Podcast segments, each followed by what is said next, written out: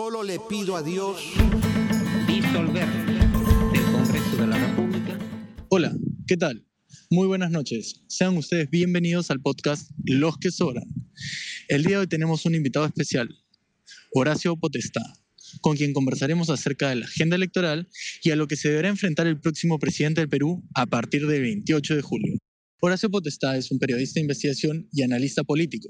Así también ha sido reportero de televisión en Panamericana y también ha tenido participación en medios radiales. Presten atención y disfruten del podcast Los que Sobran. Bueno, Horacio, cuéntanos un poco sobre cómo entender el voto del 11 de abril, eh, esta primera vuelta donde aparece una figura de casi outsider de Pedro Castillo, de, que llega con 19%, y un segundo lugar apretado, más o menos apretado, de Keiko Fujimori con 13%. Bueno, eh, yo creo que esta elección es parte ya de una especie de tradición en la que el votante peruano tiene que escoger el mal menor.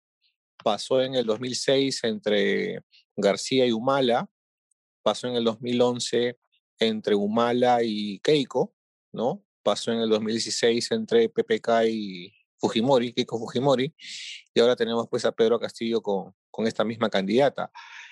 Entonces, eh, cada, cada cinco años el votante peruano se topa, no se estrella con la disyuntiva de tener que poner, a, poner en juego sus valores, sus creencias, para escoger pues al candidato menos malo. Y, y, bueno, es un tema que, que, el propio país se ha buscado a través de una democracia muy débil, a través de un marco legal que favorece la fragmentación, a través de un sistema, sistema educativo que no tiene sentido de nación, a través de, de, digamos, este antagonismo que es parte casi, casi fundacional de la historia peruana, que se traduce pues en una política de suma cero. Entonces, eh, lo que estamos viendo es consecuencia de todo lo anterior y, y cambiarlo no va a ser fácil. Hay un candidato cuyo, cuyo gobierno es un albur, ¿no? Es una incógnita, no se sabe qué va a hacer, no se sabe si lo que dice ahora lo cumplirá.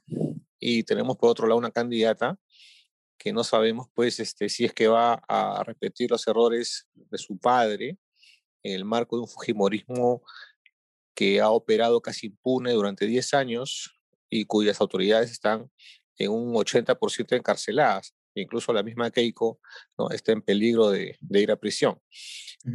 Entonces, eh, yo creo que, que, tenemos lo que nos merecemos y yo creo que el cambio eh, necesita ser planteado de una manera radical. No, no, no podemos tener 10 años más en este tipo de elecciones que en lugar de plantear proyecto de país, estamos planteando más bien una refundación cada cinco años. Eso es totalmente negativo. Bueno, hablando en principio por el primer candidato en mención, este, desde la figura de outsider, entendiendo que Pedro Castillo, para muchos nadie lo tenía en cuenta, eh, apareció casi de la nada en, dentro de los primeros puestos de las encuestas a dos semanas, una semana de, la elección. Entonces, desde la figura de outsider, ¿consideras que existe algún tipo de similitud entre Pedro Castillo y lo que fue en su momento, en la etapa electoral, Alberto Fujimori? Eh, no, no en absoluto. Eh, Fujimori fue un verdadero fenómeno, un fenómeno, diría yo, continental, probablemente mundial. Eh, Fujimori estableció un antes y después en la política peruana y latinoamericana. Probablemente Menem le haga un poco de sombra, pero no hay forma. O sea, yo, yo creo que para comparar las cosas que se comparan tienen que ser comparables. Y, Fujimori se hizo outsider en, el peor momento de la historia peruana, ¿correcto? En el peor momento de la historia peruana teníamos problemas de todo tipo y en todo nivel. Teníamos unos grupos terroristas de dos cabezas, uno maoísta y el otro guevarista. Teníamos una hiperinflación espeluznante, teníamos un Estado que no funcionaba en absoluto, teníamos narcotráfico, teníamos eh, vecinos con ansias pues, de revancha, eh, en fin, eh, había una hiperburocratización del Estado que no, no permitía el avance. Entonces, Fujimori era ese, ¿no? el piloto de tormentas que asumió por lo menos en los cinco primeros años de su gobierno, un, un gobierno más que eficaz, ¿no? Después, por, por, supuesto que todo se corrompió, todo se, se, vino abajo en el segundo gobierno, básicamente. El, el, personaje de Pedro Castillo aparece en unas circunstancias totalmente diferentes. Ya el Perú está insertado en una comunidad internacional, hay reservas internacionales por lo menos, ¿no? Cuando Fujimori entra no había un sol ya en el, en el, en el Banco Central de Reserva eh, Castillo coge o cogería un país más o menos encaminado, que ha sufrido pues los embates de la pandemia, pero finalmente quita la pandemia y el Perú es un país encaminado. Entonces, yo creo que no. Eh, eh, Castillo es un outsider, sí, pero es un outsider de su tiempo. Y, bajo estas condiciones económicas que tú, que tú mencionas, bueno, acá tenemos una data de que teniendo en cuenta que según gestión, dos millones de peruanos perdieron su empleo durante la pandemia la pobreza ha subido en 10 puntos y, y, y, vuelve a niveles del 2010. Y bueno, según el comercio, la clase media ha caído de 46% a 34 puntos. Uh -huh. ¿Qué consideras que tiene que hacer el, el, gobierno para recuperar la confianza ciudadana? Bueno, eh, hay una palabra que, que no se usa porque es una palabra un poco audaz, ¿no es cierto? Es una palabra que al, mencionar, al ser mencionada eh, podría remitirse pues a dictadores, a, a, líderes mesiánicos, ¿no? a caudillos. Y, y, yo creo que la política peruana tiene que ser refundada, ¿no? refundada. Eh, eh, ¿Cómo hacerlo? Bueno, podría hacerse desde la constitución, desde una nueva constitución, podría hacerse desde el sistema educativo, pensando de acá 50 años, o por una reforma política, ¿no es cierto?, desde el Congreso. Y, y para esto, pues, este, muchos funcionarios, muchas instituciones tendrían que hacer una especie de harakiri, un harakiri alegre, por así decirlo. Podría hacerse a través de un pacto político de ancha base, de espectro amplio, ¿no? sin radicalismos, eh, aunque va a ser difícil esto, pero bueno, hay que hacer el esfuerzo para acercarnos al centro ¿no? y evitar los extremos esta, elección es una elección de extremos, ¿se han dado cuenta? Es una, es una elección de derecha, ¿no? Bien, a la derecha y, una, y otro partido de, izquierda bien a la izquierda. Entonces, hace mucho tiempo no pasábamos por esto. Con Castillo eh, pasa algo que puede ser preocupante. Nos estamos preocupando mucho por él, pero podría ser que Castillo sea más bien la antesala a algo peor. O Castillo no va a cumplir ni siquiera el 1% de lo que ha prometido. ¿Por qué? Porque probablemente el Congreso no lo deje. Ahora, eh, ahorita acabo de hablar de Castillo y quisiera también, por favor, que tomen en cuenta esto. Eh, uh -huh. Keiko Fujimori también podría representar un grave riesgo. O sea, no, no quiero que mi declaración parezca sesgada solamente narrando el riesgo que significa Castillo. No, acabo con uh -huh. Keiko. Keiko Fujimori, si es que no este, logra consensuar, si es que no, eh, si no se quita el, el ropaje ¿no? de persona soberbia, que lo es, ¿no? De persona que no maneja sus emociones, que tiene odios eternos, ella también podría conducir a un caos total, ¿no? a la inmovilidad, a esa terrible inmovilidad que los teóricos de ciencia política manifiestan y que conduce pues a golpes de Estado. Cuando el Poder Ejecutivo no se habla, no se lleva, por así decirlo, con el Congreso. Entonces, Keiko también es un riesgo, no solamente Castillo, ¿correcto? Eso, eso sí quisiera dejarlo claro, ¿no? Para estar equilibrados en el análisis. Y en este sentido de, que ambos representan, según lo que mencionas, un peligro potencial para un atentado contra la democracia, ¿cuáles crees que son las, principales propuestas que el electorado valora eh, respecto al plan de Castillo y de, misma, de la misma manera respecto al plan de Keiko Fujimori? ¿no? Si tuvieras que definir su propuesta política en tres ideas cada uno. Eh, yo creo que la gente valora de Castillo ¿no? Esta, esta, estas ansias de, de poner el Estado de cabeza, ¿no? De darle duro a lo rico, de, de quitar privilegios, de ejercer una especie de venganza formalizada desde el Ejecutivo, ¿no? Este, no sé si lo he dicho bien, pero en todo caso, por ahí va la cosa, ¿no? Eh, quieren o ven en Castillo a, a una especie de, de, digamos, personaje que va a poner la cosa en su sitio, a las buenas o a las malas, ¿no? algo así entiende la gente. Y en Keiko ven a una persona pues que probablemente tenga experiencia de gobierno, que, que tiene pues el, el, activo de su padre, ¿no? Que maneja bien el tema de orden y seguridad, ¿cierto? Ven en Keiko tal vez a la persona que, que va a mantener el modelo y que no, no, no ofrece cambios radicales. Eh, mencionaste esto de, de, que se necesita una refundación eh, de, del Estado en sus, en sus propias instituciones eh, para que exista una democracia eh, medianamente sólida, ¿no? Eh, uh -huh. y, y, prueba de, de, lo, de, lo, que tú mencionas, según el último latinobarómetro, el 71% de personas están insatisfechas con la democracia. Por otro uh -huh. lado, la misma fuente señala que el 79% de personas creen que se gobierna para unos cuantos grupos de poder. Es que debe hacer el próximo presidente para, de alguna manera, achicar las brechas de desigualdad y a la vez este, tratar de que cambie esto, ¿no? Eh, eh, mencionaste que debe haber una refundación de afuera hacia adentro, pero eh, más o menos dejando de lado esa, esa figura que, que, planteaste, ¿qué es lo que debería hacer para intentarlo, por lo menos? yo creo que lo que hay que hacer es generar las condiciones para que, mira, no, no quiero mencionar la palabra modelo, que es una palabra ya casi maldita, ¿no? En uh -huh. estos tiempos, pero para que el esquema ¿no? económico peruano, ¿no? este, hay, hay, que generar las condiciones para, para que es, el dinero que ingresa, ¿no? por lo que sea, eh, exportaciones, tributación, inversiones, sea ejecutado a través de una buena gestión, ¿no? y que genere a su vez este, puestos de trabajo, eficacia estatal, ¿no? Este, que ese dinero sea utilizado para generar obras que a la vez generen empleo, mano de obra. Y yo creo que, que este asunto de gestión tiene que ir acompañado pues con una lucha frontal contra la corrupción, ¿no? Y acá también quiero ser claro, ¿no? Si no, si no empiezas a meter presa a la gente, si no empiezas a darle 35 años a los políticos corruptos, este, aunque esto no lo cura todo, pero es un mensaje.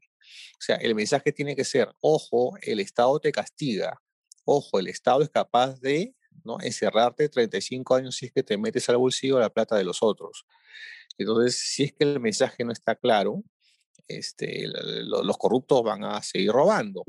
Entonces, son una serie de condiciones, una serie de, situaciones que, que deben, deben hacerse, pero acá la pregunta es cómo se hacen, ¿no? De esta última respuesta se me, se, me ocurren dos preguntas. La primera, asociando lo, lo, que mencionaste, el tema de la corrupción, eh, hay un dato del, del, INEI, del último informe, en el que se menciona que el 60% de peruanos, poco más del 60% de peruanos, asegura que la corrupción es el principal problema del país. Y mencionaste el, el, el tema del Estado para algunos, o que se gobierna para algunos, y hay una cita de, de Crabtree y Durant que, que, señala lo siguiente, ¿no? Va creciendo la preocupación por las democracias compradas o secuestradas, que en la realidad son el resultante de un sistema históricamente arraigado de captura política, que limita las opciones democráticas en el país y mantiene importantes sectores de la población y mayor incapacidad en la expresión política. Esto, de alguna manera, lo que afirma es que el Estado ha sido capturado para emitir regulación favoreciendo a, a determinados grupos de élite, ¿no? Uh -huh. eh, entonces, mi pregunta va por qué se debe hacer para que se gobierne para el pueblo y qué se podría hacer para eliminar la captura política, ¿no? Esta, esta, esta, este problema de que solo se gobierna para los grupos de poder, ¿no? Y, y se ven, son los, que, los únicos que se ven beneficiados. Bueno, yo creo que la solución pasa por un concepto que ahora los politólogos están mencionando mucho, que es el tema de la calidad democrática o calidad de la democracia.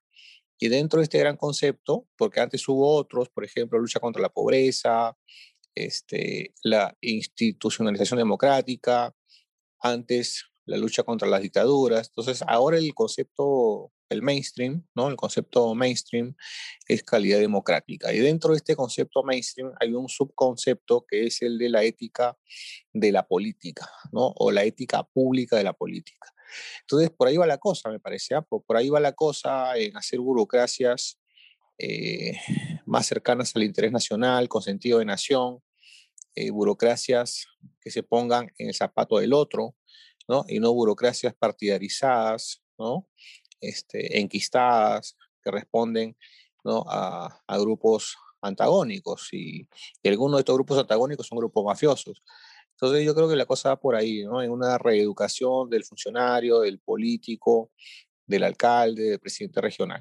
Y según esto último que mencionas, eh, ¿quién crees que es la persona más idónea de las dos candidaturas para encauzar la, la recuperación del país, no solo económicamente?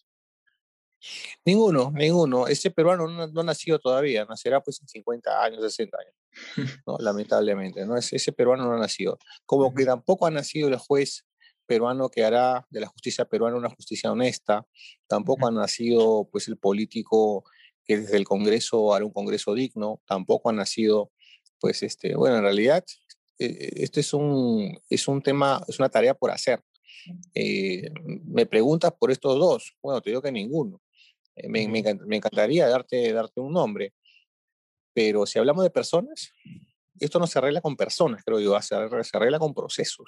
Okay. Necesitamos 20 personas con ciertas características que ya más o menos he dilucidado aquí, ¿no? 20 por lo menos para hacer del país un, un país, un mejor país. Uh -huh. voy, a, voy a hacer una precisión ahí en lo que mencionas de, del Congreso, que me parece un tema importante. Eh, según, según el informe más reciente del INEI, en el 2020, el 91% de personas desconfía del Congreso de la República. O sea, es una institución que, que lamentablemente, por sus reiteradas, eh, reiterados comportamientos, ha perdido este, un grado de confiabilidad dentro de la población. Entonces, eh, pensando en esta figura, el próximo presidente del Perú va a tener o va va a enfrentar eh, a un Congreso con, sin ningún tipo de, ma de mayoría. ¿no? ¿Cuál crees que, que, es la figura del, del, de un eventual gobierno que más va a tener que lidiar con un Congreso eh, opositor, que va a sentir con mayor fuerza la oposición? Bueno, este Congreso no se presenta tan radical, tan, tan antagónico como fue el Congreso de, de Fuerza Popular en el 2016, ¿no? Eso sí queda clarísimo, ¿no? Este, este Congreso no será pues el Congreso maquiavélico, este Congreso este, eh, tan negativo, tan, tan, tan propenso al boicot, ¿no? que encabezó Fuerza Popular en el 2016 o desde el 2016 contra Kuczynski. Este es otro, otro congreso, ¿no? Creo que es un congreso con gente muy valiosa y dependerá pues de, de, de, de los dos poderes del Estado. Eh, dependerá del presidente elegido, presidente elegida y también del Congreso. Me, me, parece que ya está entrando en la cabeza de todos ellos la idea ¿no? de que una situación amigo-enemigo como la que se produjo con Fuerza Popular y Kuczynski no debe volver a producirse más en el país. Bueno, para ir terminando, quería volver al tema electoral como parte del, de, del final. Y en principio quería, quería tocar el tema o la importancia de, de esto de los equipos técnicos, ¿no? Ahora se habla más de los equipos técnicos, de las propuestas, de los planes de gobierno. Entonces, el, el, tema es, es que cuánta importancia real tienen, ¿no? Porque vemos que en la primera vuelta, por ejemplo, se hablaba mucho de candidatos que no tenían un plan de gobierno real, pero que estuvieron muy cerca de llegar a una segunda vuelta, ¿no? Como es el plan de gobierno de Hernando de Soto, que además en algún momento, cuando se le cuestionó su plan de gobierno, él dijo que no lo puso todo porque los planes de gobierno realmente no se leen, y esa fue, esa, esas fueron sus palabras. Entonces, uh -huh es eh, cuán cierto es o cuánta es la importancia real de los equipos técnicos hoy y de los planes de gobierno. Me, me, encantaría decirte que la importancia es enorme, pero no, no es así. Lo primero que hace un gobierno, un presidente cuando llega a Palacio es deshacerse de su equipo técnico, porque se incorporan otros. ¿no? Eso pasó con Fujimori en el 90, su equipo técnico era básicamente de izquierda. Entró a Palacio y se incorporó Hernando de Soto y votaron pues, a todos los demás. Este, y lo mismo pasó con, con Humala, ¿no? Eh, y, y, así, entonces, los equipos técnicos que tú manejas durante la campaña se desgastan tanto en la campaña que cuando, cuando llegas a Palacio a veces eh, ya no cuentas con ninguno de esos técnicos. Entonces, eh, se pierde bastante, creo yo, porque yo creo que los equipos técnicos al participar en la campaña ya van incorporándose en una lógica de trabajo que podría ser muy beneficiosa ya al nuevo presidente. Esto los equipos técnicos lo menciono porque creo yo que se ha tomado como parte de la campaña, ¿no?